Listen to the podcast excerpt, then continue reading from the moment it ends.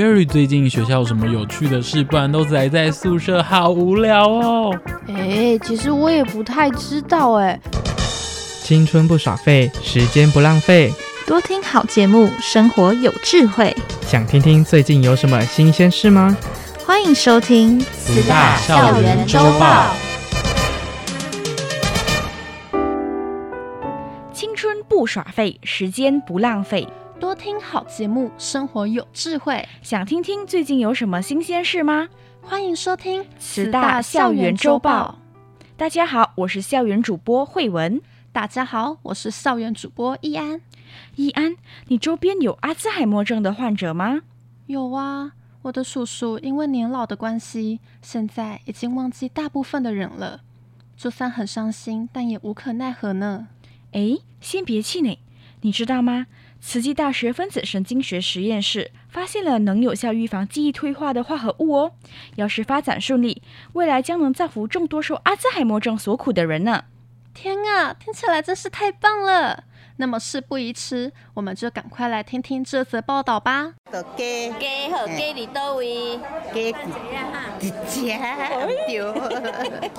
阿兹海默症主要症状在记忆退化。许多科学家都想找出预防或反转脑部记忆退化的方法。慈济大学校长刘怡君说：“去调节这两个作用，把自噬作用的功能再拉高，把发炎反应降低，好，把它拉到一个比较平衡的状况。然后我们发现说，哎，这个老鼠的工作记忆就回来了。”慈济大学分子神经学实验室以研究记忆形成与退化的分子机转为主。日前，团队以 M 零一喂食阿兹海默小鼠，发现能有效抑制发炎反应。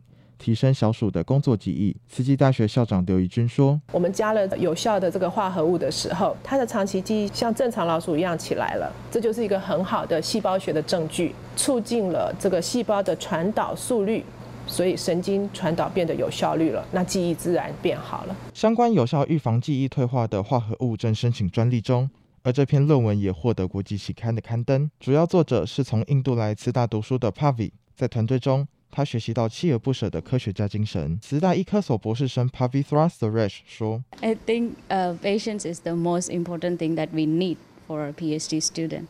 Actually, we all have a good relation with each other. When I published the paper last week, they were the one who was so happy for me than me.” than myself, so I think it's the friendship that I make here is the most beautiful thing. 团队期待未来能找到更多反转阿兹海默症记忆缺损的机转，造福更多人。以上新闻由蔡东林播报。慈大校园周报。 接着要关心的是，花莲慈济医院承接国际合作发展基金会与史瓦蒂尼的孕产妇及婴幼儿保健功能提升计划。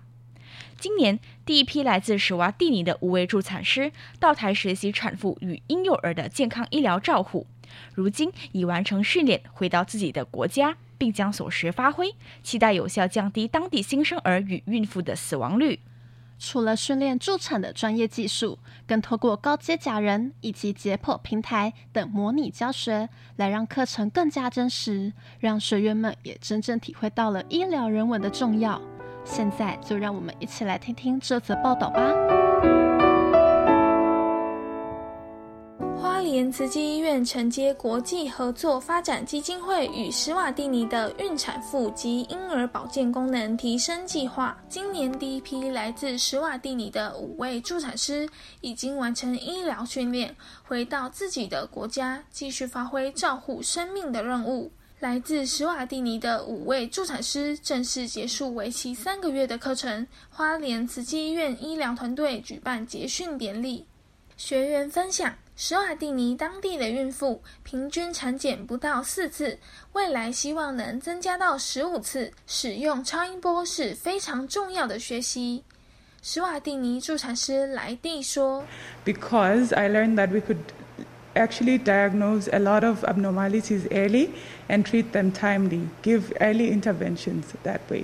另外，熟悉新生儿复述术，期待有效降低当地新生儿死亡率。史瓦蒂尼助产师宾达说：“I would say the greatest cause was the neonatal resuscitation, to resuscitate the baby and make sure that with everything going wrong, you try to make everything go right.” 一万一千一百公里来到台湾，透过高阶假人以及解剖平台等模拟教学，丰富多元的方式训练助产相关技术。更重要的是，能真正体会到医疗人文。史瓦蒂尼助产师安迪说：“Because the Tuchi spirit is love, we are going to teach, we are going to take back the knowledge with love to our colleagues, and they are going to send it back to their patients with love.” We hope this beautiful partnership. 尽其所能分享专业，他们回国后也能提升当地产妇与婴幼儿的医疗照护。以上新闻由陈芷薇播报。慈大校园周报。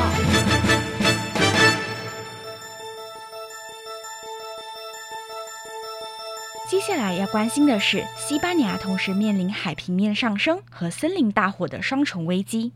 居民们为了抢救自己的家园，纷纷提起水桶和水管，团结一心，洒水试图让树林降温。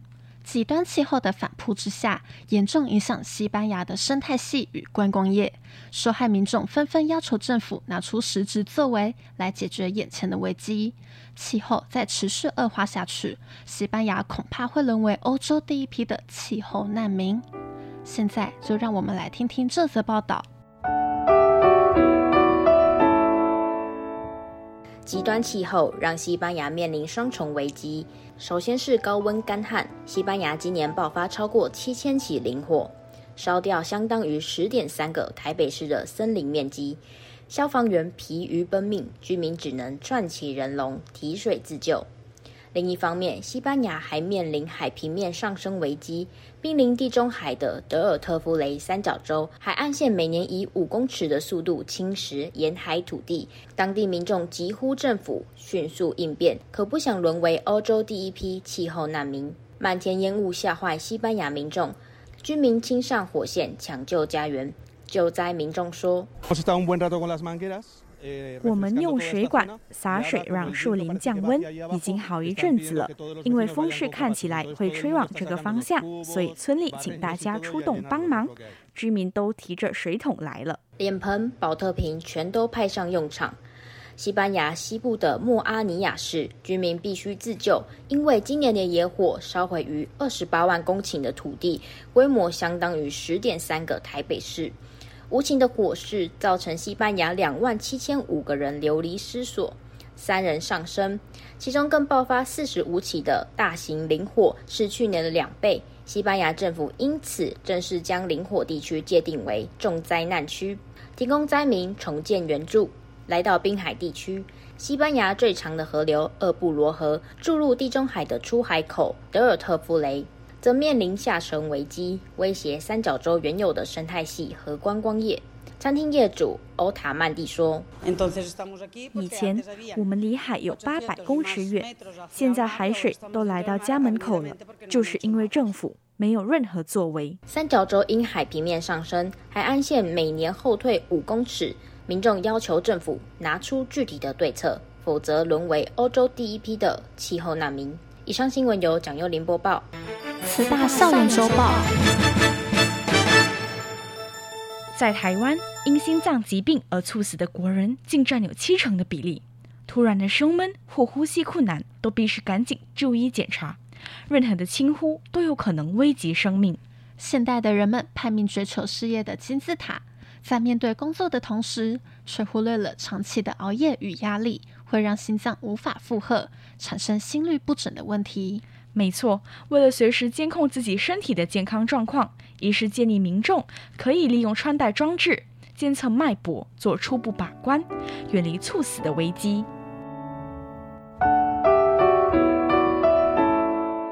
疾病排名国人十大死因第二名。调查发现，国人有七成猝死都是和心脏疾病有关，而且三成患者都是没有症状。医师提醒，平时可以利用智慧穿戴装置或是血压计来监测脉搏。如果发现异常，可能就有心律不整。这时候建议到医院检查是否为心房颤动，避免引起中风或是猝死风险。消防人员说：“哎，Stamy，来给他吃那个 Bogi，咬碎慢慢吃，这个是心脏病用药哈，心脏病用药。”在鬼门关前谁都不敢轻忽。根据统计，国人猝死的原因七成以上都是和心血管疾病有关。北慈心脏血管科医师刘冠良说：“猝死它可以归主因可以归因到心脏本身的原因啊，少部分的话跟我们的心脏的本身的结构有关系，那少部分会跟我们的节律有关系，也就是所谓的心律不整。常见心因性猝死包含心肌梗塞和心房颤动，还有两成患者有心律不整问题。由于发生前没有明显症状，常让人措手不及。北慈心脏血管科医师刘冠良说：“像胸闷啊，或是说呃呼吸困难啊。”心悸啊，甚至有那种昏倒的现象，那都要非常的注意了。中华民国心律医学会理事长温明贤说：“工作很忙，那常常熬夜，这些压力性造成的，也有可能会造成，呃，让这个心脏啊无法负荷，产生严重的心律不整。担心心脏漏跳一拍危及生命，民众可以利用穿戴装置监测脉搏，做初步把关。”北荣心脏科医师赵子凡说：“很多的智慧型装置，那现在有很多的血压计，它也可以结合这个心房颤动侦测功能。其实说实在，就是呃常常做，把时间拉长，那你就越高的机会可以抓得到。国内七十岁以上长者心房颤动比率大约为一成，还会随着年龄增加。一旦发现突然心悸、呼吸喘，就要留意，多一份警惕，远离猝死危机。以上新闻由吴一新播报，慈大校园周报。”大圣佛教经典透过说故事、精美图像以及雕刻的方式，让法华之美画中有画。此呈现方式让不识字的民众有机会接触佛法、亲近佛教，体现了大圣佛教的慈悲。修行者长期身体力行，结合经文、图像以及历代各种形式的雕刻，除了增加他们对于佛教和法华经的印象，更是让更多的人了解与相信其真实性。结合艺术弘扬佛教，更能得到共鸣。故宫南院日前举办《法华经》及其美术特展，透过经文、图像与雕塑，呈现这部大乘佛教经典的重要意涵。虽然展期已经结束，来不及到现场看展的观众朋友们，现在可以跟着镜头一同来欣赏。历代《法华经》刊本各自呈现书写特色。经文还附有插画，精美程度引人入胜。故宫南院助理研究员钟子颖说：“要接触佛法，其实就两个方式，一个是口传，就是说故事；那另外一个很好的方式，那就是我把它变成图画。把经文变成图画，成为经变图，在识字率不高的古代社会，是重要的弘法形式。”慈济大学宗教与人文研究所长林建德说：“那这也是展现出啊大乘佛法对所有众生的慈悲，对那些不识字的人，他们也能够认识佛教，亲近佛法。”故宫南院收藏《法华经》及相关美术品，让一般民众认识佛教，让佛教徒更深入佛法。慈济之工蔡明章说：“含书每讲在新华乡所讲的这个情景吼，会当做一个真正好的印证吼。咱看了的时阵，也阁增加咱的印象啊啦吼。”慈济之工李玉锦说：“法华经里内底，伊拢有讲咱修行者是要安怎行，你就是爱认真做，爱迄种迄落身体力行。”除了经文与图画。《法华经》里著名的二佛并坐，也有历代不同形式的雕像。故宫南院助理研究员钟子颖说：“过去式的多宝佛跟现在的式式的多宝佛共同挂宝阵，这个说这个经典非常殊胜，所说皆是真实。将法华经文形象化，让观赏者能更了解佛教，进而亲近佛法。”以上新闻由陈芷薇播报。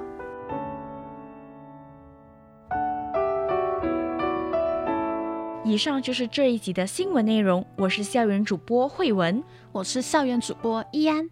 感谢大家的收听，接下来就一起进入校园交流室。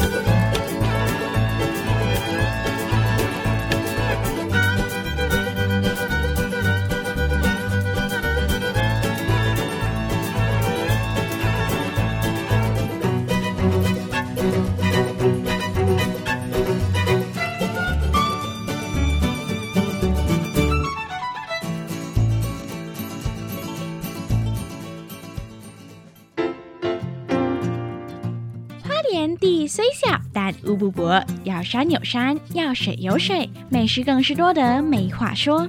一辆火车、公车、机车，Maggie from Malaysia 陪你说出花莲好故事。这里是 Maggie Goes Traveling。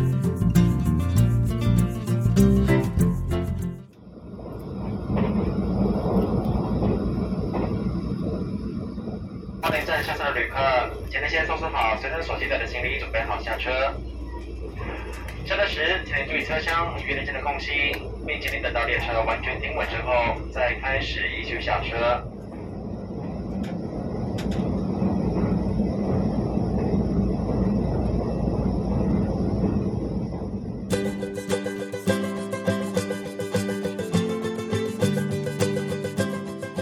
来到 Maggie Goes Traveling，我是 Maggie。今天的旅游节目呢，我们再次邀请了慈济大学的同学 Andy and Kevin。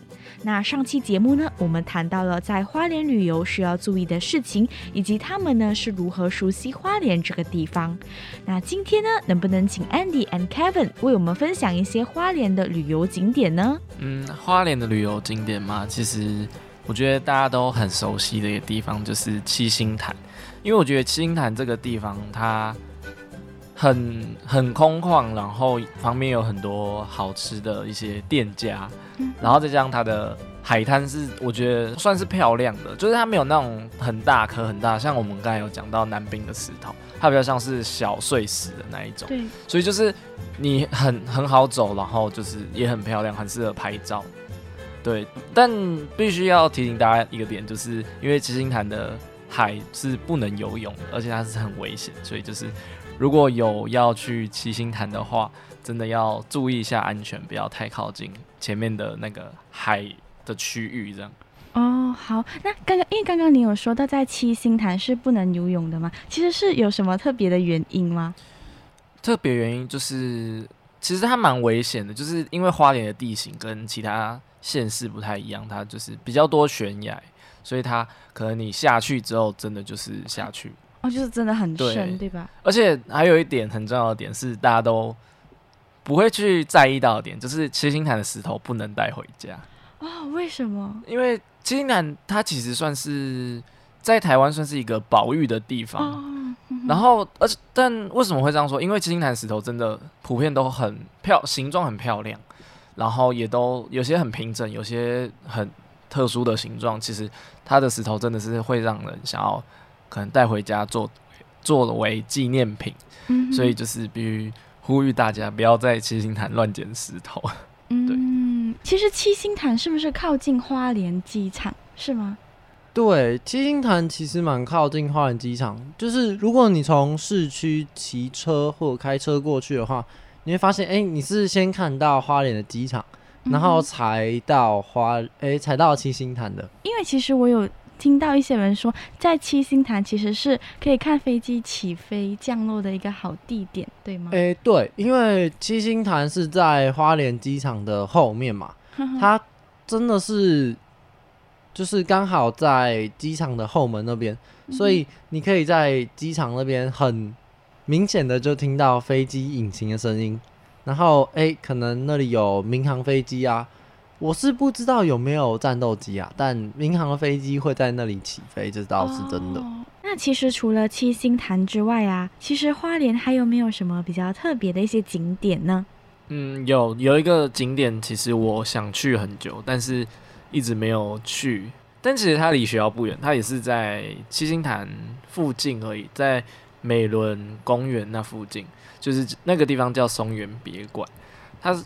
就是它是一个日治时期的宅邸，就是它其实很多我们系上很多同学都有去过松原别馆，然后有去拍照啊之类的，然后我就看到他们的贴，我就觉得哦，这个地方真的很漂亮，所以再加上我是又是一个就是蛮喜欢拍风景照的人，所以我就想要去那边拍照。看看对，因为其实也没有离学校很远，因为像前面有提到，其实我不是一个很喜欢。出远门的人，对，嗯、所以我觉得就是刚好他离学校也不远，然后就想说有机会一定要去那里拍个照。嗯，哦，好，那其实刚刚你提的松原别馆嘛，那松原别馆靠近美伦公园对吧？那，美伦公园有是看景色的好地方吗？还是其实就还好？美伦公园其实算打球的地方吧，就是、哦、呃，我平常会跟传播系的学长会去那边打球，可是那附近好像就真的没有什么，它就是真的是一座山头而已。哦，就是一个休闲的。对对对对对。嗯，好，因为我们知道在台湾其实蛮常发生地震，那花莲是其中一个常发生地震的地方。嗯、那其实你们就是从呃来花莲念书了。大概一个学年过后，有遇到地震吗？或者是严重的地震？有，花莲的地震其实真的不少。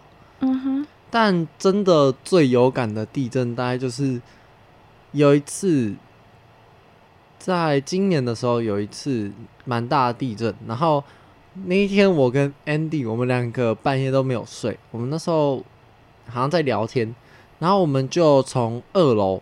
要走下去买饮料，然后走下去买饮料那瞬间，就是刚到一楼，然后就开始摇，狂摇的那一种。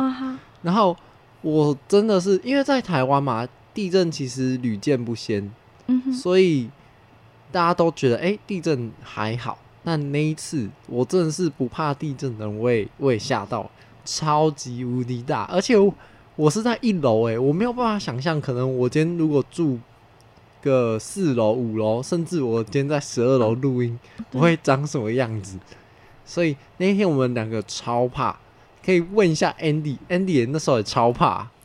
对，因为我觉得那时候让我最害怕，其实不是他的晃，是就是有很惊慌的同学，就是就是冲下来，然后我就被他吓到，想要怎么怎么怎么，因为其实刚开始晃的时候，我我没有。感受到想说，应该就是小地震嘛，然后晃，然后随之而来就是有一位同学，他从楼上冲下来哦，我可是我不认识那位同学，反正他就是从楼上冲下来，然后大喊说要出去吗？要出去吗？还是我们要干嘛？要不要掩护？然后我就看到他那么惊慌，我就被他吓到，我想要是是什么事情？我是不是应该要出去就是避难一下？我怕等一下宿舍垮掉，这样。所以其实那次就是你们遇过最大的地震，对吧？算是最大的地震吧，因为花莲从以前到现在就大大小小的地震不断。可是我相信大多数台湾人都已经习惯了。对，可能会比较怕的，通常都是可能外籍学生，或者是哎、欸，就是没有待在台湾的人会稍微比较怕一点吧。不然台湾经历过九二一之后。嗯大家的防震技术其实都蛮厉害的。嗯、对哦，对对，这样其实无论是任何人呢，包括外籍生，其实来花莲旅游或者是来台湾旅游呢，其实对于地震的防范意识呢，都要比较强一些。嗯，嗯，那其实因为我们刚刚说的是在呃，你们是在学校的范围遇到地震了？那其实你们有没有在台湾旅游的时候也遇过地震？台湾旅游的时候，我有一次在。台南的时候，就是我跟我的朋友们，然后去音乐季，然后回去饭店休息的时候，哎、欸，大家就是该洗澡洗澡嘛，该休息的休息，那我们就在聊天，然后聊一聊之后，我们想说，因为半夜有一间蛮好吃的宵夜，我们就想要去买，然后在。我们住的是四楼的楼中楼，然后我们从楼中楼下来的时候，然后就开始摇，然后那时候我们也我们也蛮怕，因为地那时候的地震不小，然后又就是住楼中楼，有点小，算是蛮高的吧，然后就摇的蛮厉害，然后我们就蛮害怕，但还好最后没事，我们还是照样。出门吃宵夜，对对，就安心的可以出外旅游这样子。那其实，因为我们刚刚主要的其实就是在谈谈我们花莲的一些圣地啊，或者是你要注意的地方啊，或者是你们在花莲念书旅游时所发生的趣事嘛。那刚刚其实有谈到，就是我们今天两位来宾呢，都是来自台湾北部。那其实我相信你们肯定是对台湾北部呢会比花莲来的熟悉一些。那就想问问你们哦。你们觉得台湾的北部跟花莲在旅游方面有什么比较明显显著的差别吗？比较显著的差别应该是，因为台北跟花莲本来就是两个性质很不一样的城市，嗯、因为一个是毕竟是都市嘛，然后一个就是哎可能是县市，所以在人口上面也比较有差别。那在人口上面差别的情况下，你台北的活动可能就会变得说比较多。你平常可以看到演唱会啊，可能签书会或者是什么，都大部分会办在台北市或新北市。嗯，但如果是花莲的话，就会变成说，哎、欸，比较多自己比较特别的活动，像是。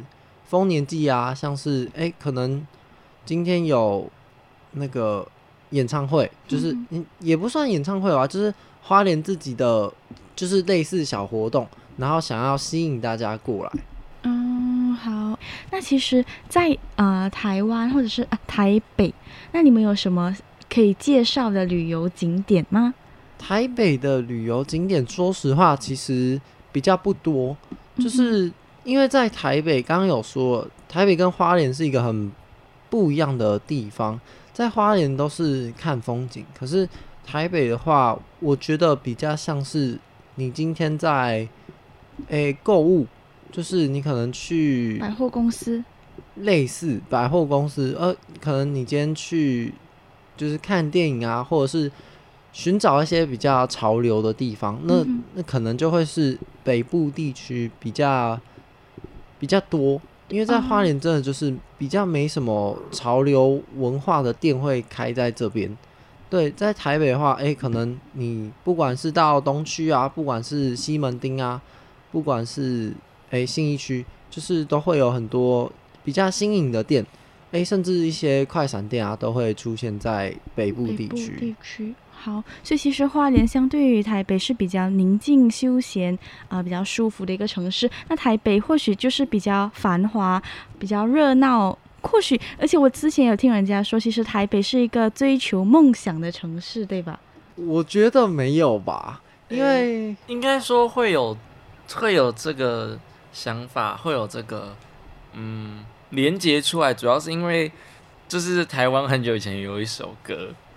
可能他有就是歌词里面有讲到，就是要去台北打拼啊，然后什么为了梦想啊。我觉得，呃，你要说台北是打造梦想的城市嘛，我觉得你在任何地方，你找到你适合可以做的事情，我觉得你都可以打造你自己的梦想。对啊，像假如说有些可能原住民的年轻人们，可能他们想要开办一些特色的商店，我觉得他在。花莲也可以把它做得很大，就像是花莲也有很有名的一些麻糬店或者是一些饼店。我觉得它不一定要到台北开才会很有名，它其实在当地反而比较有它的特色。好，那其实主要其实就是看你到底想要做什么，然后有没有针对呃当地的环境是否适合你想要做的那一些事情。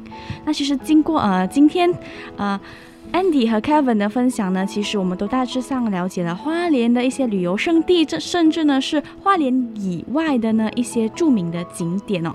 那好，我们这期的节目呢就到了尾声，那我们也谢谢我们的两位嘉宾，谢谢大家，谢谢大家，好，拜拜，拜拜，拜拜。